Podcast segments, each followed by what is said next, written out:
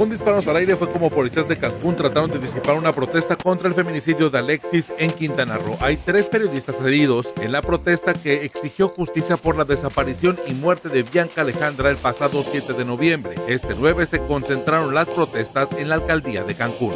Israel Vázquez es el periodista asesinado este lunes en Guanajuato. Se encontraba en la cobertura del hallazgo de restos humanos en Salamanca. Israel trabaja para el medio El Salmantino. Seis personas han perdido la vida por las inundaciones en Tabasco. Los habitantes de Tlacotalpa grabaron el momento en el que la fuerza de la corriente del río Ojotlán destruyó el puente de la comunidad de El Mexiquito. Se calcula que en los primeros días de noviembre llovió el 18% más de lo registrado en todo un año. Usen cubrebocas fue parte del primer mensaje de Joe Biden como virtual presidente electo de los Estados Unidos. Luego de declarar que la elección ha acabado, presentó a su equipo de trabajo para crear una nueva estrategia en contra de la contingencia del COVID-19 en la Unión Americana. The goal is to get back to normal as fast as possible.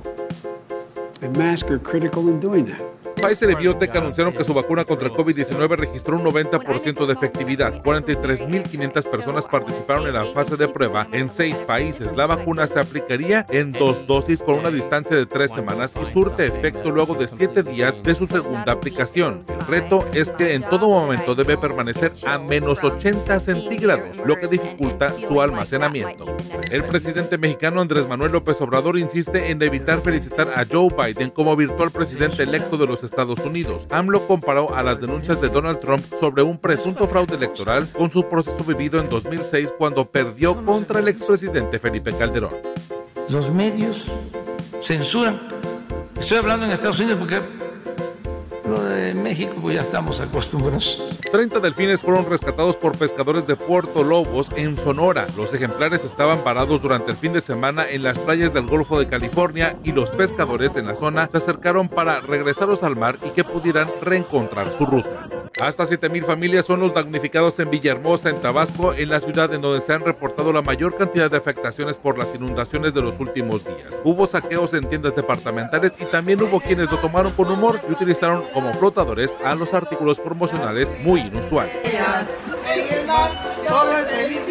Se hizo viral el momento en el que la gente de la patrulla fronteriza compra un tamal a un comerciante ambulante en México en una transacción entre el muro fronterizo. Se presume que el momento fue captado en Tecate o en Mexicali, en donde las garitas coinciden en paralelo con el muro fronterizo.